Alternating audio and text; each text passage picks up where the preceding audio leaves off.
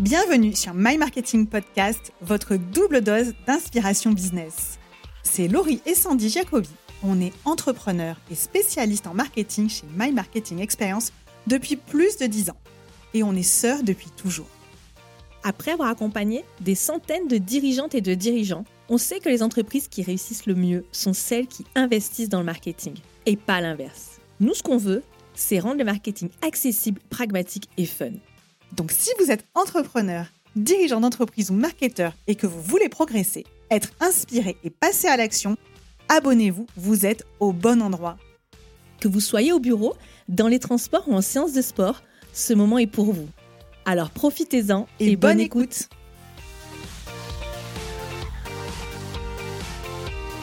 Bonjour et bienvenue sur My Marketing Podcast. C'est le break d'intersaison, mais rassurez-vous, la prochaine saison arrive bientôt. En attendant, découvrez notre série de rediff rekiff au travers de nos meilleurs épisodes, ainsi que des épisodes exclusifs enregistrés pour d'autres podcasts qu'on aime beaucoup. Aujourd'hui, j'ai le plaisir de vous partager un épisode exclusif enregistré avec Nathalie Medalia sur son excellent podcast dédié aux femmes entrepreneurs, Réinvention. Dans cet épisode, on y aborde comment passer rapidement à l'action pour développer sa visibilité et réaliser sa première vente quand on se lance aujourd'hui en B2B. Les erreurs à éviter et les astuces pour vendre efficacement. Un épisode avec des conseils actionnables qui s'adressent plus particulièrement à toutes celles et ceux qui sont en début d'activité. Très bonne écoute.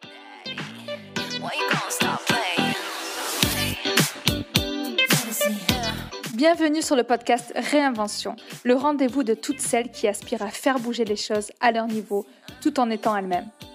La réinvention, c'est reprendre le pouvoir sur sa vie, avoir plus confiance en soi pour réaliser les actions qui nous tiennent à cœur. Je suis Nathalie, entrepreneur, coach en réinvention, experte en branding et en marketing digital, et surtout, je suis une réinventeuse. Je rêve que chaque femme puisse exprimer ses envies et ses rêves les plus profonds et se sente en confiance pour les rendre possibles, quelle que soit son origine, son histoire, ses croyances. Ces femmes, je les appelle les réinventeuses, celles qui ont adopté un état d'esprit de changement, celles qui n'ont pas peur de sortir des cases et de s'autoriser à briller telles qu'elles sont. Si tu te reconnais, que tu sois en poste ou en train de lancer ton activité, ou un subtil mélange des deux, tu es au bon endroit. Ici, on parle d'empowerment, d'entrepreneuriat au féminin, de business, de marketing authentique et de communication alignée. Seule ou avec une autre réinventeuse, je t'emmène avec moi pour découvrir un parcours de réinvention avec ses hauts et ses bas, les différentes manières de créer un écosystème professionnel au service de ta vie et les outils marketing et communication qui peuvent nous aider sur le chemin. Allez, viens, je t'emmène avec moi.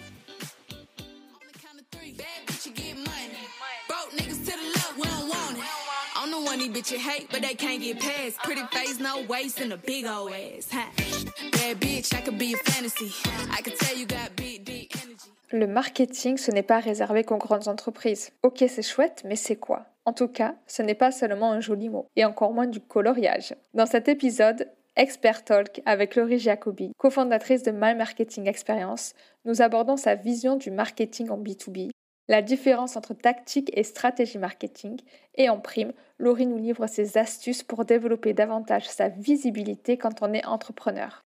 Si on creuse un petit peu sur ton, sur ton expertise, ça fait 12 ans que tu es à la tête d'une agence marketing.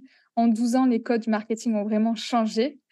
Est-ce que tu peux nous dire un petit peu, ben, avant le marketing, c'était comme ça, et là, en 2023, les nouveaux codes ou les nouvelles tendances, c'est vers cette direction qu'il faut aller? Alors, je reprendrai un, une citation que Monichi euh, a dit récemment sur notre podcast, c'est qu'aujourd'hui, euh, les entreprises, la, très grande majorité, elles ont compris que le marketing, c'est pas du coloriage. Au niveau de l'éducation, tu as beaucoup moins besoin de les convaincre. Tu n'as plus besoin de convaincre une entreprise qu'elle a besoin de marketing pratiquement. Enfin, en tout cas, moi, mes clients, j'ai plus du tout besoin de leur, euh, parler. c'est quelque chose qui est beaucoup plus qui est beaucoup plus compris en fait, qui est beaucoup plus validé. Quand on s'est lancé, il y a plein d'entreprises qui me disaient non, mais le marketing, moi, j'en ai pas besoin. Alors, on sûrement encore aujourd'hui, hein. mais c'est beaucoup moins le discours aujourd'hui. Aujourd'hui, les entreprises, elles ont compris qu'il fallait, voilà, que c'était plus forcément une option. Du moins celles qui veulent réussir. Tu en auras toujours qui disent non, non, nous ça marche très bien, il y a le bouche à oreille. Ça va marcher un temps, mais après, ça va s'essouffler. Le risque du bouche à oreille aussi, c'est que tu n'obtiens plus les bons clients, tu n'obtiens plus ce que tu veux. Donc ça, vraiment, c'est le, le, truc qu'on a observé, que, j'ai observé depuis 12 ans, c'est vraiment la, la vision du marketing qui a évolué. Tant mieux, je te dirais, c'est quand même plus simple. Après, il y a la place du digital. il, y a, il y a 12 ans, le, digital, toutes les entreprises n'y étaient pas encore. Oui, ça a commencé, mais c'était beaucoup moins, beaucoup moins présent qu'aujourd'hui. Alors nous, on, s'est très rapidement, enfin immédiatement niché dessus.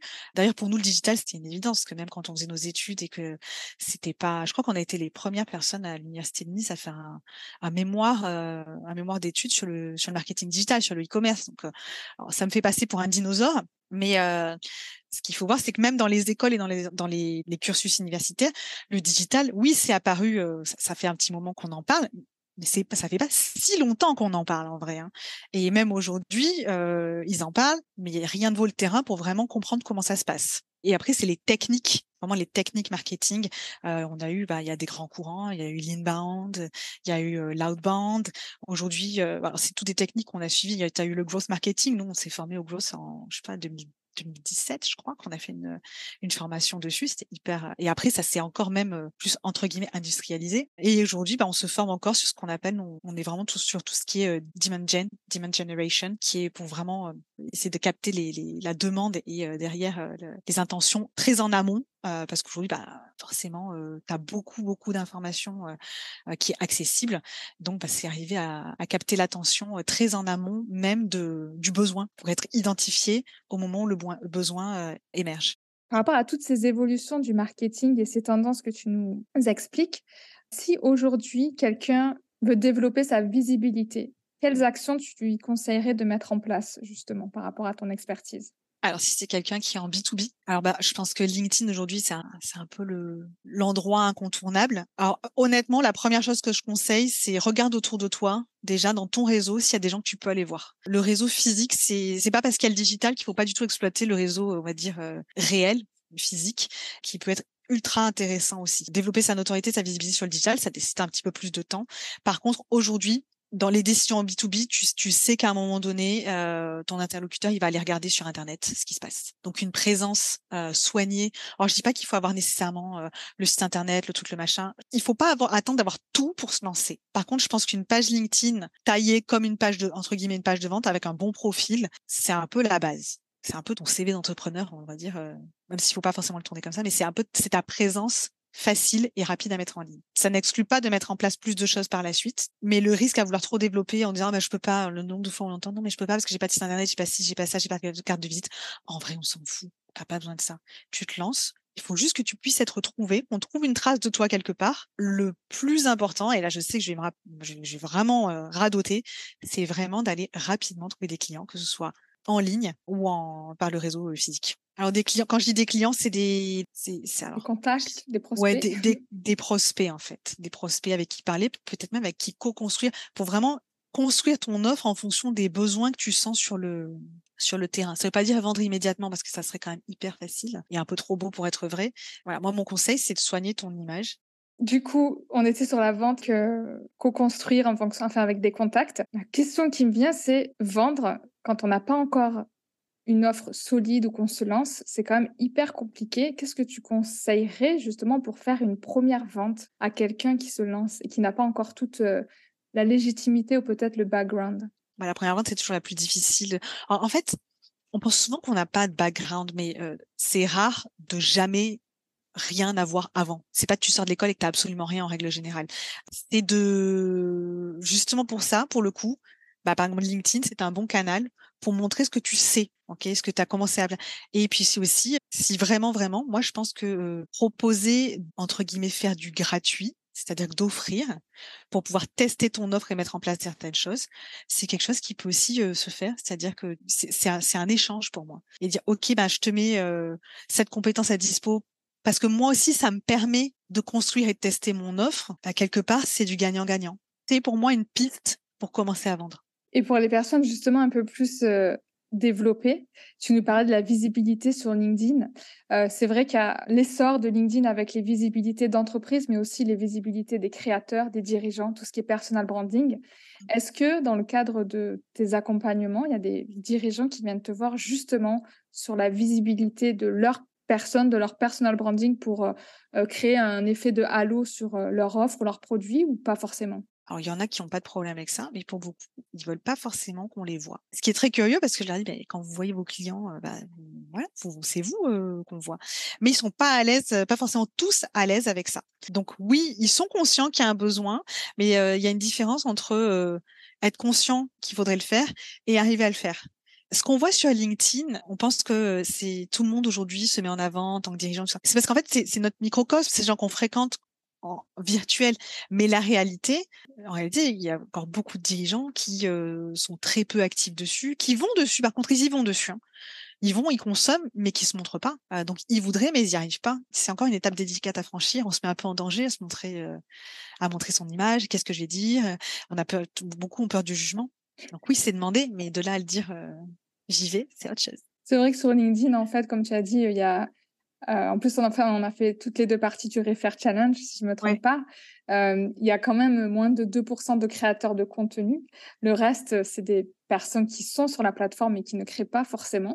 Est-ce que, justement, dans le cadre de développer sa visibilité, est-ce que toi, tu recommandes aux créateurs, en tout cas aux dirigeants, d'aller vers cette ce potentiel, cette brèche de LinkedIn Ou est-ce que dans les stratégies que vous proposez, vous restez vraiment purement sur euh, la vente produit et pas forcément l'effet sur le personal branding? Non, aujourd'hui, le personal branding, c'est quelque chose qui, entre guillemets, qui fonctionne, qui est demandé. C'est-à-dire que euh, tu fais confiance à une personne. Au-delà d'une marque, tu fais aussi confiance à une personne. Alors, je parle pour les, pour les PME, parce qu'après, pour les très grandes entreprises, mmh. quoi qu'il y a des très grands des, dirigeants de très grandes entreprises qui, sont présents et qui prennent la parole. Mais pour les PME, euh, quand tu vas vers une PME plutôt qu'une autre PME, il y a aussi une notion euh, de, de, personne qui est quand même assez importante. la relation avec le dirigeant ou avec le, le directeur commercial, enfin, peu, peu importe le, le sales. Et, c'est quelque chose qu'on intègre systématiquement dans nos stratégies. Après, est-ce qu'ils le font ou pas, ça c'est autre chose. En règle générale, ça passe hein, quand même. On arrive à, on arrive à le faire.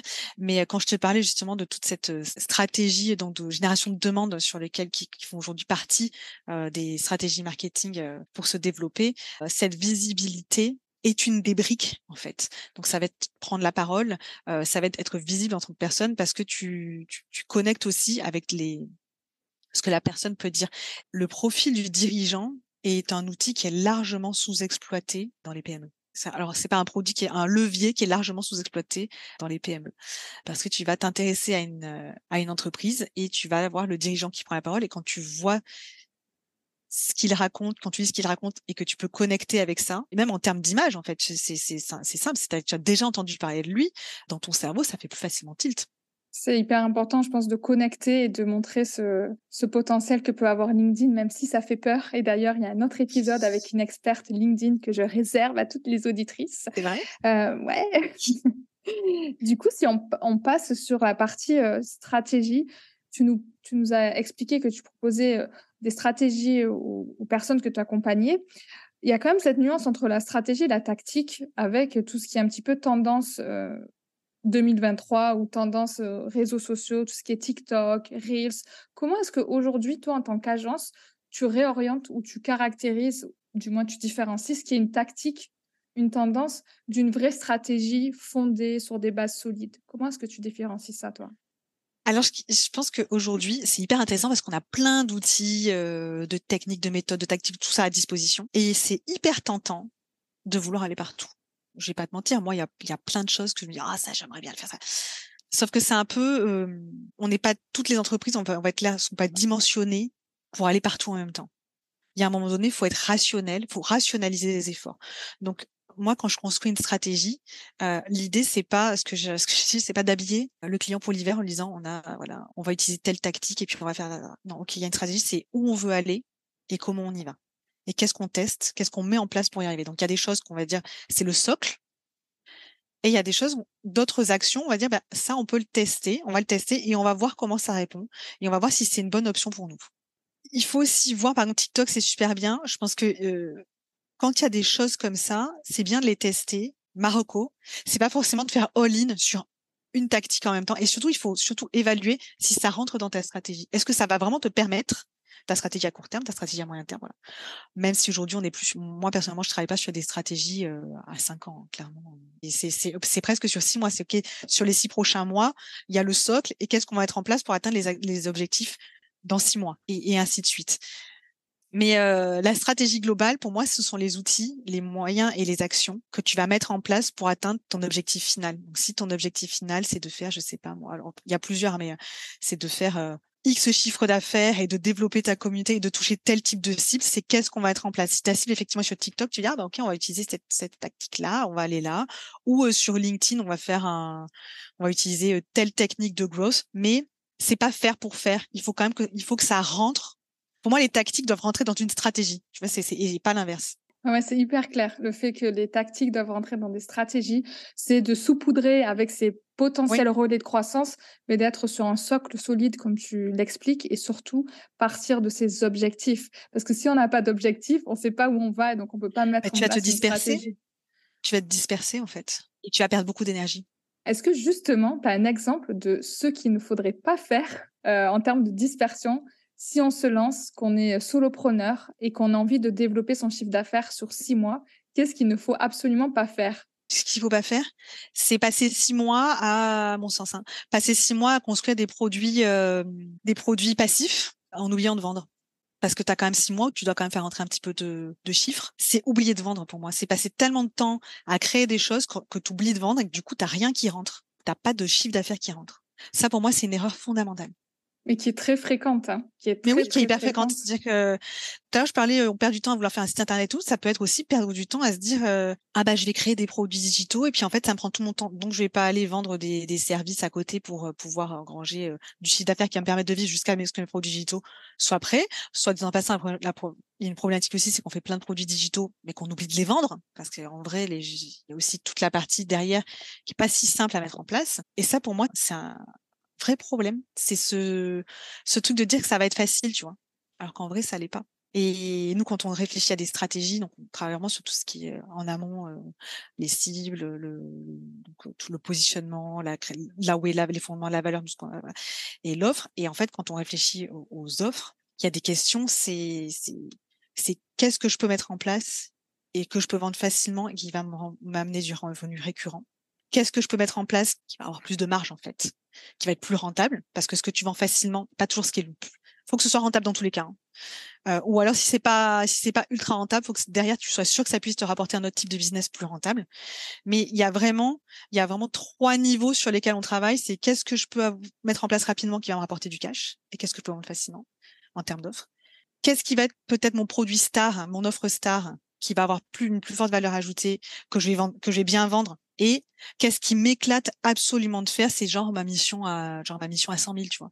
Euh, je vais peut-être en vendre qu'une ou deux dans l'année. Voilà, c'est le, le kiff total. La part de kiff doit exister dans chaque offre. Il faut surtout pas créer une offre qui nous procure pas du kiff. C'est pour ça que je te dis qu'on a un marketing qui est très orienté vente. C'est que pour nous, ça doit permettre pas seulement de s'éclater, mais ça doit permettre à ton entreprise. Faut pas oublier qu'une entreprise, elle est là pour faire de l'argent. Ça veut pas dire qu'une entreprise doit toujours faire plus et plus et plus et plus et plus, mais ça doit te permettre de vivre auprès des Justement, ce rapport à l'argent, je pense que même si on est sur la partie expertise, ce rapport à l'argent, c'est quelque chose qui est quand même assez, euh, qui peut représenter un frein, on va dire, pour les femmes entrepreneurs qui veulent vraiment avoir tout parfait, comme tu disais, tout euh, avant de se lancer, d'avoir le beau site, la bonne carte. Il y, y, a plein d'hommes pour qui c'est le cas aussi. Hein je sais pas, je pourrais pas dire si c'est plus les femmes que les hommes. Moi, je connais pas mal d'hommes qui sont comme ça aussi. Je ferai pas de distinguo là-dessus. Mais oui, c'est très récurrent. Enfin, c'est un problème qui est hyper commun. Et donc, du coup, donc, tes conseils, si on veut se lancer et faire du chiffre à six mois, c'est-à-dire le contraire de ce qu'il faut pas faire, c'est un, trouver rapidement une offre qui se vend bah, facilement et qui ramène du cash. Deux, travailler sur peut-être une offre signature avec un peu plus de valeur et un peu plus compliqué à vendre. Et trois, avoir un peu l'offre chouchou ou le gros, la grosse offre, un petit peu comme tu disais, mais toujours garder le kiff tout au long de son parcours, le fun, parce qu'on n'est pas là pour souffrir quand même, on est là pour avoir du plaisir. Non, non, clairement. Il faut, il faut, il faut y prendre du plaisir. Mais vraiment, je pense que euh, j'avais fait un parallèle avec Marie Kondo un jour pour créer ou remanier ses offres, et c'était elle, elle parle de Does it bring joy, spark joy ou quelque chose comme ça. Et en fait, c'est hyper important de te dire que euh, dans chaque offre que tu crées, si tu dois toi-même en plus l'exécuter, il faut quand même que tu puisses en tirer du plaisir et de la satisfaction. La satisfaction, c'est hyper important aussi. Et justement, si on parle de plaisir et de satisfaction, est-ce que tu peux nous dire ton plus gros kiff que tu as aujourd'hui dans ton activité? Alors, il est à deux niveaux. Et j'ai des clients qui sont des vraies pépites, je crois, au service de tous mes clients. Mais il y en a qui me touchent particulièrement. Et j'ai envie de les voir exploser parce que c'est euh, pour moi d'utilité publique. Et quand je les accompagne et que je les vois, euh, tu vois, on, passe les étapes ensemble. Je le vois. Euh, en plus, lui, c'est ça. Il se construit aussi en tant que dirigeant. Et ça, c'est hyper satisfaisant. Quand il m'envoie un message en me disant, j'ai appliqué ta méthode. Et l'autre jour, il m'a dit, il m'a envoyé un WhatsApp en disant, Maintenant, c'est easy. Euh, j'ai appliqué la méthode Jacobi et c'est passé tout seul. en fait, mais t'imagines pas à quel point j'étais. Euh, enfin, je sais pas, mon niveau, il était là, mon niveau de kiff, il était, euh, il a explosé quoi. Donc il y a ça. Savoir que ça permet vraiment d'aider, c'est hyper satisfaisant. Et après, il y a un autre volet qui est satisfaisant, c'est quand je fais moi-même, quand je mets en place moi-même et que j'ai vraiment des résultats de ouf. Et ça, c'est plus presque le côté geek marketing, tu sais, c'est tu dis, ah, c'est génial, j'ai mis ça en place et ça marche et j'ai tel résultat. C'est un peu du vanity métrique, on va pas se mentir, mais non, parce que mon client, il a décroché deux rendez-vous et que c'était, voilà, j'étais très content de moi. Donc, il y a deux niveaux de kiff. Justement, si on veut faire partager ces niveaux de kiff et tu parlais de mettre en place un petit peu des techniques, des choses qui marchent, qui permettent de décrocher peut-être des rendez-vous, est-ce que tu peux nous dévoiler peut-être une astuce de growth marketing pour les femmes qui nous écoutent et qui veulent décrocher des rendez-vous et passer à l'action? Alors pour le coup, pour celui-là, moi je suis passée par, euh, c'était une action sur LinkedIn. Ça peut être aussi euh, une action de cold emailing ou de warm emailing. C'est vraiment, pour moi, surtout quand tu as du mal avec ça, la vente, c'est surtout de pas vouloir vendre. C'est de pas vouloir vendre à tout prix. C'est la vente sans vente en fait. La seule chose que tu dois garder en tête, et c'est beaucoup plus simple quand tu as ça en tête, c'est d'essayer juste de vendre la prochaine étape. Et en général, quand tu vends B2B, la première étape, c'est pas je te signe un contrat. La première étape, ça va être s'engager, poser une question pour engager une conversation et peut-être proposer un rendez-vous. Mais il faut surtout pas, et je pense que quand tu as compris ça et quand tu, l'appliques, ça te, ça te lève une barrière émotionnelle énorme. C'est de te dire, je suis pas obligé de vendre direct. La première chose que j'ai besoin de vendre, c'est de pouvoir parler avec mon interlocuteur. C'est beaucoup moins effrayant. C'est proposer, en fait c'est aller proposer, écouter et bah, être basé sur un échange. C'est exactement ce que j'encourage à faire aussi. Donc, on est hyper alignés sur ça. Ouais, mais n'empêche que quand tu l'appliques, tu fais un. C'est bon, la pression, elle baisse vachement. Exactement. Et c'est vachement plus fluide. Et en parlant aussi de fluidité, euh, du coup, comment tu arrives à gérer tes journées en tant que directrice d'agence? Est-ce que tu peux nous partager une journée ou une semaine type? Alors, semaine type, je peux te le dire. Une chose aussi sur laquelle bah, tu t'améliores en tant que dirigeant, c'est que tu comment tu comprends mieux au bout d'un moment comment tu fonctionnes. Et en ce sens-là, il faut vraiment essayer d'être à l'écoute et de pas se dire qu'il y a une recette pour tout le monde qui est la même pour tout le monde. C'est euh, genre, moi, je me lève à 5 heures du matin, tout ça. Bon, il y en a qui sont du matin, il y en a qui sont de l'après-midi. Quand tu as la chance de pouvoir gérer, c'est mieux d'être là en même temps que tes clients quand même. Hein. Je sais que j'ai des, moments qui sont dédiés. Euh, je sais qu'en règle générale, moi, le lundi matin et le vendredi, le lundi matin, j'essaie de pas prendre de rendez-vous. C'est plutôt pour moi, atterrir, tu vois. Je suis pas la personne la plus productive le lundi matin. Le vendredi, c'est ma journée un peu CEO day. Je, je, l'appelle ça Discovery Friday en fait. C'est la journée où le matin, je vais m'occuper, euh, je vais avoir une petite, partie administrative compta, et c'est souvent une journée en règle générale qui est pour euh, me former, euh, échanger avec des personnes, tu vois, avec qui je, je, je me cale des rendez-vous plus informels, euh, professionnels mais plus informels. C'est aussi ma petite soupape. Si j'ai pas réussi à faire tout le reste dans la semaine, je sais que j'ai un petit moment à ce moment-là. Et après, le reste de la journée, c'est des plages. Le matin, chez moi, c'est pour ce qu'on appelle du deep work. C'est parce que c'est le moment de la journée où je vais être le plus concentré. Donc c'est pas fréquent que j'ai beaucoup que j'ai des rendez-vous clients le matin. Ça peut arriver, mais c'est pas le plus fréquent. En général, ils sont l'après-midi mes rendez-vous. Et donc l'après-midi, ben, c'est plutôt pour des rendez-vous. Et le matin, c'est plutôt pour de la production. Je m'arrête vers, euh, je vous dis un peu plus tard, mais je m'arrête en règle générale vers 18 heures. Je rentre chez moi. J'ai, voilà, sauf, il y a des fois où je vais chercher aussi ma fille à l'école. Le mercredi après, je suis pas au bureau. Et ça veut pas dire que je suis pas connectée. Et après, te dire, euh, je suis pas nécessairement au bureau. C'est vrai que souvent, Sandy et moi, le matin, on se dit, euh, tu bosses aujourd'hui, ah bah attends, je viens chez toi, on va au bureau. Enfin, c'est pas, euh, voilà. Et en fait, ça, j'en ai vachement besoin. J'ai besoin de, de pouvoir me dire que j'ai la liberté de choisir où je vais m'asseoir et travailler. Ça peut être dans un café, si j'ai des trucs, bon, faut pas que ce soit trop deep work. Ça peut être chez moi, chez Sandy, au bureau, voilà. Et ça, je pourrais pas te dire, il y a pas de, il y a pas de schéma. du coup, on reboucle sur la valeur de la liberté qui était hyper importante pour toi et était hyper cohérente avec toi-même, c'est parfait. Ah, T'as vu quand même? Et est-ce que, pour monter votre agence, il y a des personnes qui t'ont inspiré dans ton domaine ou dans un autre à passer à l'action que tu voudrais nous partager? J'ai pas eu d'inspiration. Je suis désolée. J'aurais aimé te dire que euh, quelqu'un m'a profondément inspiré euh, à passer à l'action, mais c'était pas le cas. Mais il y a peut-être ta sœur qui t'a fait un grand déclic. Oui, oui, alors c'est pas, pas de personne extérieure en tout cas qui m'a incité, euh, autre que ma sœur qui m'a incité à le faire. Je pense qu'il y avait ce petit goût de l'aventure, se dire. Euh, je pense que c'est l'inconscience finalement qui m'a inspiré. C'est peut-être de pas avoir conscience de tout ce qui pouvait arriver de négatif. Est-ce que tu peux nous dire où est-ce qu'on peut retrouver ton agence? Alors, euh, où est-ce qu'on peut retrouver mon agence? Ben, sur, euh, Déjà sur, euh, sur LinkedIn. J'ai un profil LinkedIn que je mets à jour régulièrement. My Marketing Experience, tout attaché My Marketing Experience. Nous avons un chouette site internet et on a aussi un podcast qui s'appelle My Marketing Podcast qui connaît une courte pause en ce moment parce qu'il est en train de se réinventer aussi. Oh, cool. Ben, merci beaucoup pour cet échange riche en émotions, en parcours, en réinvention et aussi en expertise marketing. Bah merci de m'avoir fait revivre tout ça parce que c'est pas si souvent que j'ai l'occasion de, de me repencher dessus.